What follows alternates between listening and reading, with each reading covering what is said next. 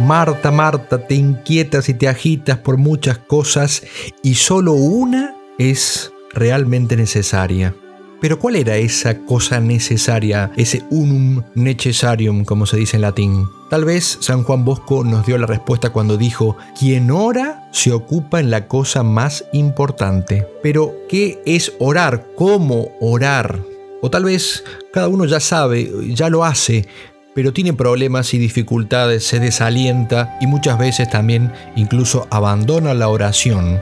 Vamos a desarrollar entonces en una serie de podcasts continuados este tema que nos parece central en la vida del católico y vamos a hacerlo de la mano del padre Jacques Philippe un sacerdote, autor de muchos libros de espiritualidad, también predicador de ejercicios espirituales. Vamos a utilizar el libro Tiempo para Dios, que en definitiva, así se llama el libro, en definitiva esto es la oración, un tiempo para Dios. No nos engañemos entonces, sin vida de oración no hay santidad y por tanto no hay esto que queremos llegar a ser, leones de Dios. Acompáñenme entonces en este recorrido. Quedan pocas almas grandes, pocas almas nobles, ¿Qué es un noble? preguntó alguien. Difícil de definir. Eso se siente, no se dice. Es un hombre de corazón, un hombre que tiene alma para sí y para otros. Son los que sienten el honor como la vida, en su conducta han puesto un estilo, los que por poseerse pueden darse. Son los que saben a cada instante las cosas por las cuales se debe morir, los capaces de dar cosas que nadie obliga y abstenerse de cosas que nadie prohíbe. Hace falta una nueva motivación épica que sea capaz de tocar a las nuevas generaciones, que inspire a muchas almas a amar más a Dios, que las lleve desde los pequeños sacrificios diarios hasta las cimas de la santidad. ¿Dónde encontrar esa inspiración? En los mejores libros de espiritualidad, en las hazañas de los héroes y los santos. Es necesario cubrir la brecha. Te invito a que recorramos juntos este camino. Este no es el podcast de los que son héroes hoy y santos ya. Es el de los que buscan inspiración para llegar a las cimas más altas. Bienvenidos a Leones de Dios. Bienvenidos una vez más a Leones de Dios y a esta serie que estamos eh, llamando Tiempo para Dios, ese tiempo para la oración, para conectar con Dios a través de la oración. Felices nuevamente de encontrarnos como cada semana. Pero antes de comenzar y antes de ir de lleno al tema de hoy, déjenme recordarles que eh, además de este podcast Leones de Dios de Charlas Cat, tenemos otro podcast que se llama Católicos y Creativos, que justamente es una especie de, en realidad, de blogcast. ¿Por qué? Porque se puede leer en el blog de Charlas K, Católico y Creativo, o se puede escuchar en justamente su versión de podcast, de audio. Así que bueno, no, dejen de escucharlo si no lo conocen, de, de seguirnos, ayudarnos a hacer este apostolado del podcast que Dios mediante esperamos que vaya creciendo. Aprovecho para mandar saludos a la gente que nos escucha de distintas partes del mundo, me da siempre curiosidad y entonces me meto a ver de dónde nos escuchan. Eh, nos están empezando a escuchar también de España, así que mando saludo a la gente de España, de México, de la región de Hidalgo, que no conozco y que me encantaría también un día conocer. Eh, de Estados Unidos eh, se han sumado también algunos cuantos. de Ohio hay, unos cuantos, parece. Bueno, de Virginia ya les había dicho también, de Washington y Texas. ¿De qué más? De otros países que ahora se me acaba de borrar.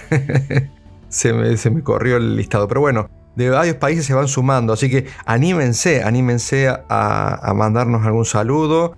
Eh, saben que al final de la descripción de este podcast tienen un link para dejar un mensaje de voz que nos llega directo, como si fuera un WhatsApp. Nos va a encantar escucharlos, que nos cuenten de dónde son y qué qué servicio le estamos dando, qué, qué, beneficio están recibiendo a través de estos podcasts. Eh, bueno, entonces ya ahora sí, este, después de haberlos saludado, de haberles contado algunas novedades, eh, vamos a meternos en el tema que todos queremos aprender. Todos queremos aprender a, orar, ¿no? A dedicarle ese tiempo a Dios. Ya hemos hablado mucho de todo lo, que sería la preparación, ¿no? Que es la, las disposiciones famosas. Y hemos hablado en el último podcast de esas distintas actitudes que tenemos espontáneas, los que eh, de algún modo no necesitan saber qué hacer durante el momento de oración porque les sale, hablábamos de los que al principio remaban en ese botecito de la oración y después el viento del Espíritu Santo los empezó a llevar por su cuenta y entonces tal vez no dicen tantas cosas o no hacen tanto en la oración, pero de alguna manera sí logran estar en la presencia de Dios, ¿no? En esa especie de comunión de amor amorosa, eh, en silencio, en la presencia de Dios. Pero vamos a avanzar y vamos a ver qué pasa con los que no tienen nada de esa facilidad y tienen que remar, tienen que remarla, decimos acá en Argentina, no sé cómo se dice en otros lados si se entiende esta expresión, ¿no? El tener que hacer a mano lo que no nos viene dado para nada automáticamente ni, ni por una, un movimiento de la gracia. Aunque la gracia siempre mueve de distintas maneras. Bueno, veamos y, empecemos a ver un poco más esto entonces. Como ustedes saben, Jack Phillip eh, insiste mucho en el tema de que no se trata tanto de hacer algo, ¿no? Lo que cuenta no es el cómo, lo que cuenta no son las recetas, eh, sino por decirlo de alguna manera, eh, más bien el clima y el estado de ánimo con los que abordamos la vida de oración. Lo que condiciona la perseverancia, lo que condiciona la perseverancia que dijimos es el, la madre de todas las actitudes o de todas las, digamos, las estrategias para, para hacer oración. Estrategia número uno, perseverar. La dos es perseverar y la tres es perseverar y la cuatro las que siguen, ¿no? Y decíamos que de la perseverancia se sigue la calidad y no al revés, ¿no? Bien, entonces eh, lo que condiciona la perseverancia y la fecundidad de la oración es eh, tener o poseer el clima adecuado. Entonces lo que vamos a ver ahora es un poco justamente esto, o sea, vamos a ver algunas ideas o consejos, no para definir, podríamos decir así, un clima justamente, sino dice el autor, una especie de paisaje interior con algunos puntos de, referencia, con caminos, un paisaje interior que el que quiera hacer oración puede ir recorriendo eh, según la etapa que cada uno se encuentre, porque eh, cada uno está en un momento determinado o en un punto determinado del camino, y también según, por supuesto, siempre el Espíritu Santo que lo mueve, a qué lo mueve el Espíritu Santo. Esto es lo que vamos a ir de a poquito viendo, dando estos puntos de referencia que dice eh, el padre Jacques Philippe, le va a permitir a cada uno orientarse para saber cada uno por sí mismo, de alguna manera, eh, lo que tiene que hacer en la oración, para dónde correr, digamos, ¿no? Y dice el padre Philippe que ese paisaje interior que él va a tratar de describir, que, es la, que tiene la vida de oración, está, como si dijésemos, definido y modelado de alguna manera por un cierto número de verdades teológicas que vamos a ir viendo a continuación. El primer punto que tenemos que ver es la primacía de la acción divina. Ya lo hemos dicho de un modo o de otro, eh, pero ahora es bueno que lo abordemos de frente. La primacía, o sea, que está por encima de las demás cosas, de la acción divina. O sea, la acción de Dios está por encima de cualquier otra cosa. Este es un principio básico fundamental de la oración. En la oración, dice Padre Philip textualmente, lo que cuenta no es lo que nosotros hacemos, sino lo que Dios hace en nosotros durante ese tiempo. Entonces, conocer este principio, lo primero que hace es liberarnos interiormente porque, porque muchas veces somos incapaces de hacer o de decir nada en la oración. Y eso no es algo trágico. Eh, ¿Por qué? Porque si no somos capaces de hacer algo, Dios, sin embargo, puede hacer y de hecho hace siempre eh, algo en, en, lo profundo del corazón aun cuando no lo veamos, aun cuando no nos demos cuenta. Y por eso es muy importante hacerlo nuestro. Y lo nuestro es ponernos en la presencia de Dios. ¿Ven? Entonces, repitamos, el acto esencial y principal de la oración, en definitiva, es ponernos y, digamos, también de mantenernos, eh, ahí está la parte que, ah, ya me puse, no, ponernos y mantenernos en la presencia de Dios y cómo Dios, como dice Cristo, ¿no? no es un Dios de muertos, sino un Dios de vivos, el solo hecho ya de ponernos en la presencia de Dios, atentos o, conscientes, digamos, de esa presencia, no puede ya dejar de hacernos algún bien. Es como ponerse al sol. Uno se pone al sol y ya recibe qué? Calor. ¿Y qué más? Y si está en manga corta, se broncea, ¿no? Eh, y ya empieza a recibir calor, mm, bronceado, lo que sea. Bueno, con Dios es lo mismo en la oración. Y uno dice, bueno, padre, pero ¿qué es ese ponerse en la presencia de Dios? Podríamos decirlo así, es plantearse, eh, disponerse delante de Él eh, con una actitud de profunda disponibilidad. Señor, aquí estoy, como le dice ¿no? el Señor. He aquí que vengo, Señor, a hacer tu voluntad, dice el Señor al, encarnarse ¿no? en, labios del profeta. Entonces, eso es lo que hacemos. Disponibilidad. Abandono. Abandono confiado. Muy importante esta, esta actitud. Y entonces ya está, ahí estamos en la presencia de Dios. Abandono confiado, disponibilidad, y eso nos pone directamente ya en la presencia de Dios. Y ahí entonces empezamos a dejar obrar a Dios en nosotros. Y eso es bueno, o sea, ya es esperar que Dios empiece a obrar en nosotros. Sí, esperémoslo porque es así. Y porque esto funciona y porque esto es real. Dios obra en nosotros. ¿Y cómo obra Dios? Bueno, de modos, digamos, eh, misteriosos de lo que uno puede explicar. Pero por lo pronto, Dios pone en el corazón inspiración, ideas, amores, eh, también fortalece, fortalece virtudes. Todo, todo, lo que Dios hace secretamente eh, se va produciendo a partir y gracias a eso que llamamos oración. Entonces sería un error pensar que la oración fue buena o fue mala según la cantidad de cosas eh, que hemos útiles o lo que sea que hemos hecho o dicho o pensado eh, durante eh, el tiempo de oración. Porque no, no es eso, no se mide en eso el valor de la oración, sino en lo que Dios hace en nosotros. Y yo qué sé, Padre, bueno, listo, no importa, justamente no es algo que uno pueda medir, eso lo mide Dios. Ahora yo puedo saber si estuve en la presencia de Dios o no, si tuve esa actitud, esa disponibilidad que dijimos. Incluso digamos más, uno puede tener la sensación de que la oración fue desastrosa aun cuando intentó hacer eso. Y sin embargo, esa sensación no es algo que sirva para valorar y juzgar la oración en sí misma. Porque lo que hace Dios en el secreto, insistimos, no lo podemos ver. Y los frutos que se seguirán de esa acción de Dios los veremos seguramente más tarde, más adelante. El trabajo que Dios hizo en el fondo del alma se manifiesta como cuando uno pone una semilla en, la, tierra, con el tiempo, después de que es regada por distintas eh, lluvias, de cosas que nos pasan, de cosas que nos dicen, eso que Dios sembró en el fondo empieza a fructificar. Y acá viene a cuento el caso de Santa Teresita del Niño Jesús. Acuérdense que ella, eh, a ella le pasaba esto de dormirse en la oración, ¿no? Que seguro que a ninguno de nosotros nos pasa, por supuesto que no. Este, no hace falta ser santo, al menos es bueno para, para que nos pase algo así.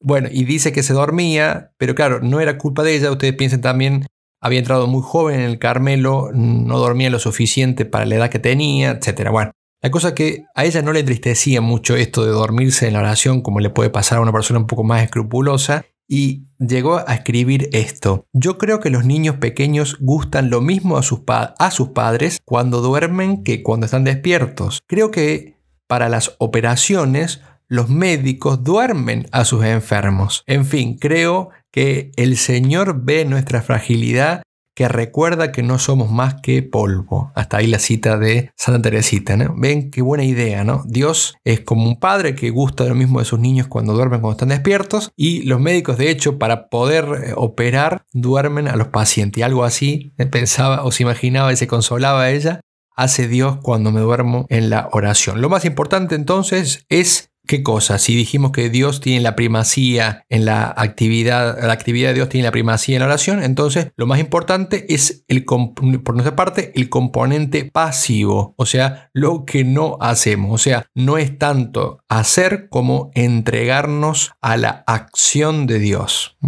Muchas veces será eh, digamos, corresponder o secundar lo que Dios hace en nuestro corazón, por ejemplo, si nos inspira gratitud, eh, seguir haciendo actos de gratitud o agradeciéndole a Dios con palabras, etc. Otras veces simplemente será consentir pasivamente las cosas que nos pasan en el corazón, ¿no? las cosas buenas que Dios nos inspira.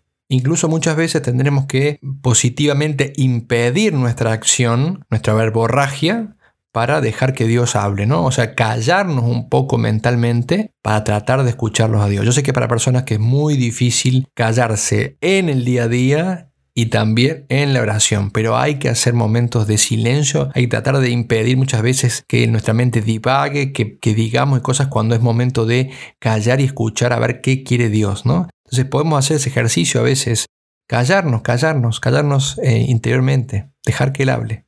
Pero no me vengan después con que no pasa nada, porque no se trata de que pase algo, sino de que Dios haga algo y Dios lo hace normalmente en secreto.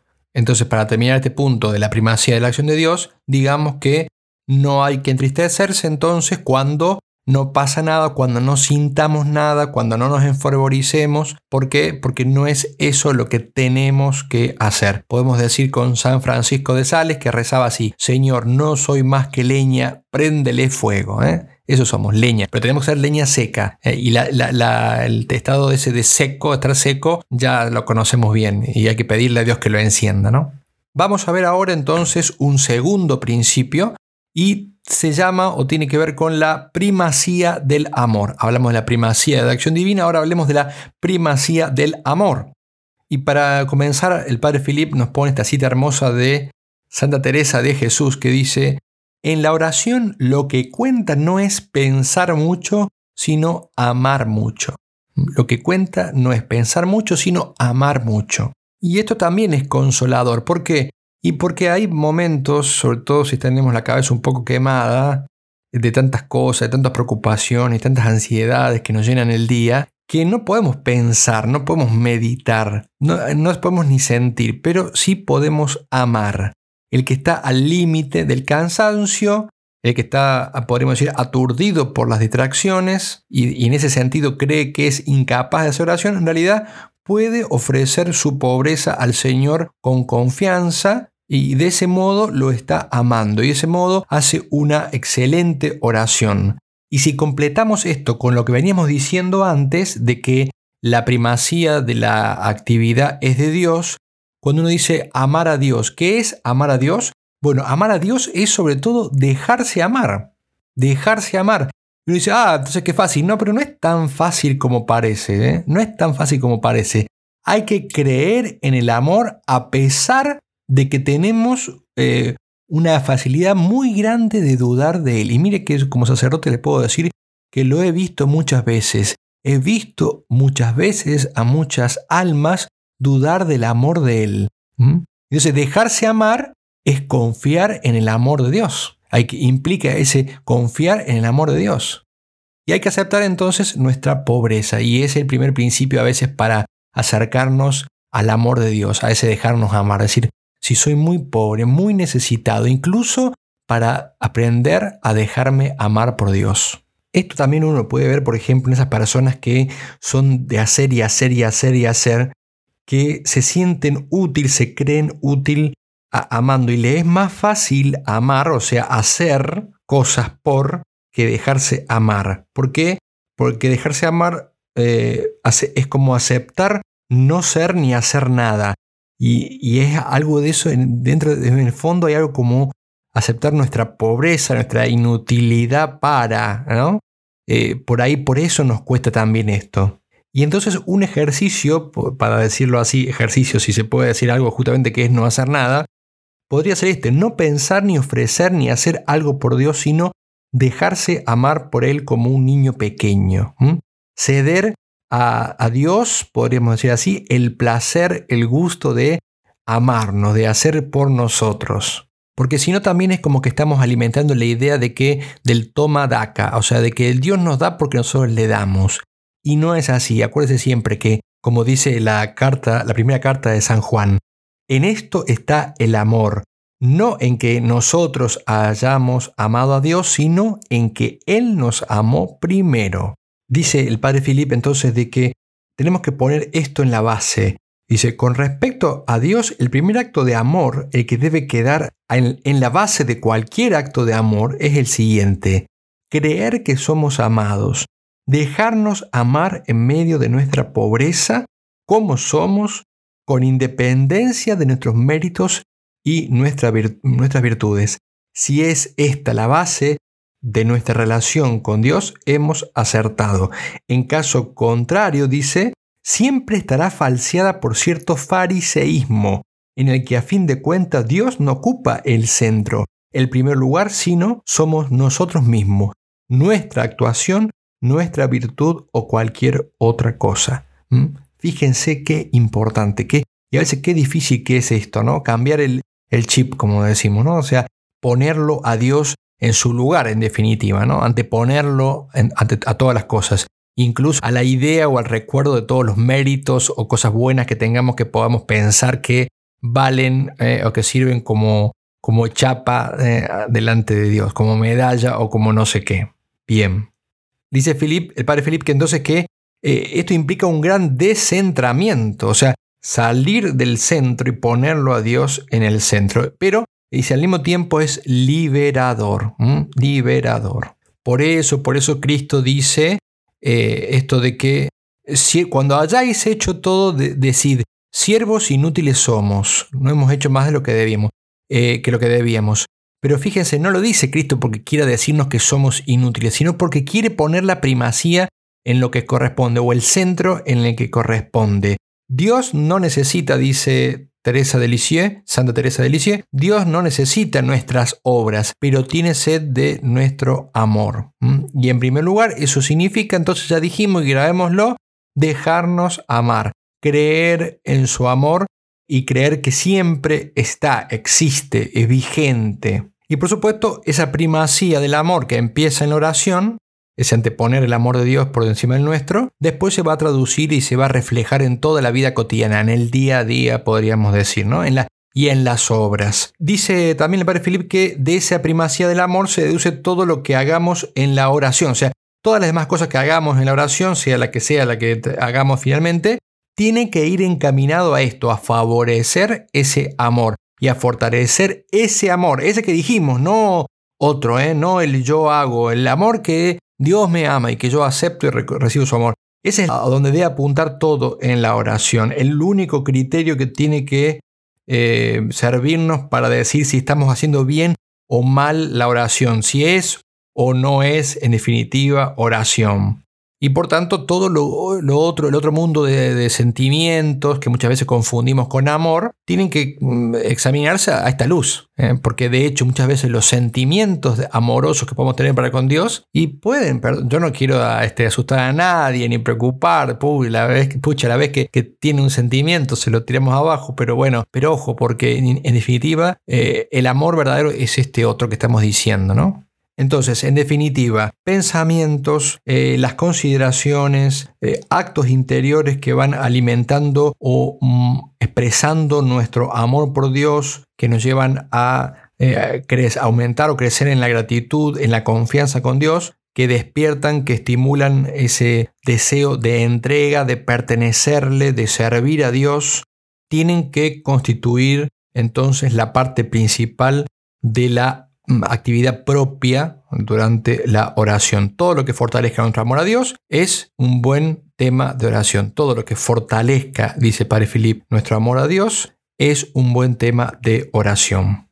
Vamos entonces ahora a el tercer y último punto que es buscar la sencillez. Buscar la sencillez. Una consecuencia que se sigue de todo lo que dijimos hasta ahora es esta. Tenemos que estar atentos durante todo el tiempo de la oración de no, dice el padre Philip, de no mariposear, o sea, dice, aclara, de no multiplicar los pensamientos y las consideraciones en las que cabría más la búsqueda, mm, podríamos decir así, de, eh, de fervor, de sentimientos que, eh, cualquier, que de una conversión real, ¿no? O sea, no buscar más esas, esos sentimientos, esas cosas, que una conversión real del corazón. Dice el padre Philip, ¿De qué me sirve tener pensamientos elevados y variados sobre los misterios de la fe, cambiar constantemente de temas de meditación, repasar todas las verdades de la, teología y todos los pasajes de la Sagrada Escritura si no salgo más resuelto a entregarme a Dios y a renunciar a mí mismo por amor a Él? Mm, buena, buena pregunta. Y lo resume con una frase de Santa Teresa de Jesús. Amar es darlo todo y darse uno mismo. Esto lo dice Santa Teresa del Niño Jesús, perdón.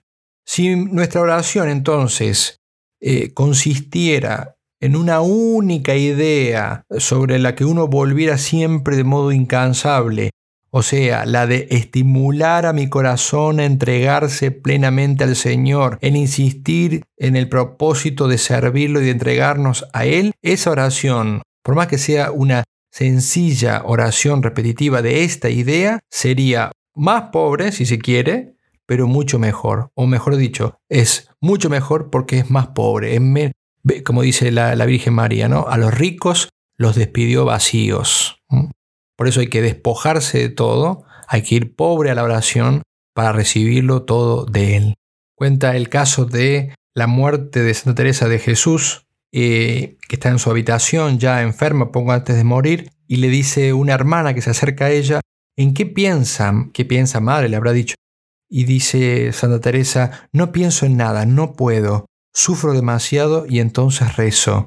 Y entonces vuelve la carga. ¿Y qué le dice a Jesús? Y Teresa le responde, no le digo nada, lo amo. Ya no podía decirle nada y estaba haciendo entonces su mejor oración, que era amarlo. Hay que estar atentos también a otra cosa que el, que padre Philip advierte y es a esos posibles pensamientos que nos pueden, ocurrencias hermosas que nos pueden venir durante la oración, luces, podríamos llamarla así también, sobre el misterio de Dios o sobre eh, nuestra vida o nuestra vida en relación con Él, etc. Pensamientos o luces que pueden llegar a parecernos incluso a veces geniales, como todo lo que se nos ocurre, que nos parece genial y muchas veces suelen ser una trampa y tenemos que estar siempre en guardia ante esto.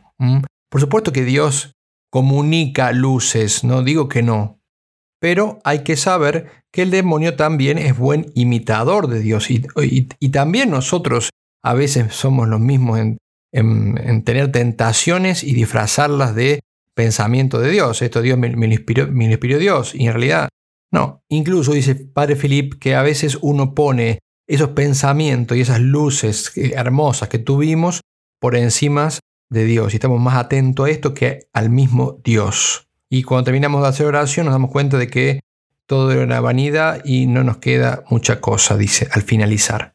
Y entonces a esta sencillez es a la que tenemos que entender, a eso tenemos que dirigirnos. Nuestra oración tendría que, ser, tendría que ser más que esto, una oración sin palabras, sin pensamientos, sin esos actos particulares y distintos, sino un único y sencillo acto de amor. Todo ella un mismo acto de amor. Y para esto hace falta mucho tiempo y mucho trabajo de la gracia en nosotros, para lograr esta sencillez. Nosotros que somos tan complicados y el pecado nos hace cada vez más complicado, nos enrieda en constantes y sutiles y engañosas complicaciones. Bueno, y hasta aquí dejamos entonces hoy esta serie de reflexiones sobre el tiempo eh, para Dios, el tiempo de la oración. Dios quiera que, que nos sirva. Eh, esto, esta, de hoy es especialmente importante porque tiene que ver con ese volver a centrarnos en lo que tenemos que centrarnos. ¿eh? ¿Quién es, en definitiva, el que hace las cosas? ¿En qué consiste amar a Dios? Todo esto hemos visto hoy de la mano del padre Jacques Philippe. Eh, los dejo en las manos de María, pidiéndole a Dios que los guarde, que les inspire siempre cosas más grandes eh, para hacer de nuestra vida algo realmente extraordinario, extraordinario en el amor a Dios sobre todo, ¿no? Y ahora cada vez mejor comprendido, pero también manifestado en una vida acorde a ese amor que hemos recibido, ¿no? Eh, que de eso se trata es crecer en el amor a Dios y que ese amor nos mueva a amarlo con obras, que en definitiva es la manifestación real, auténtica de, lo, que, eh, de lo que decimos amar a Dios. Síganos, compartan este podcast, eh, apoyen, aliéntenos con algún mensajito que siempre nos ayuda a, orientar y mejorar el rumbo.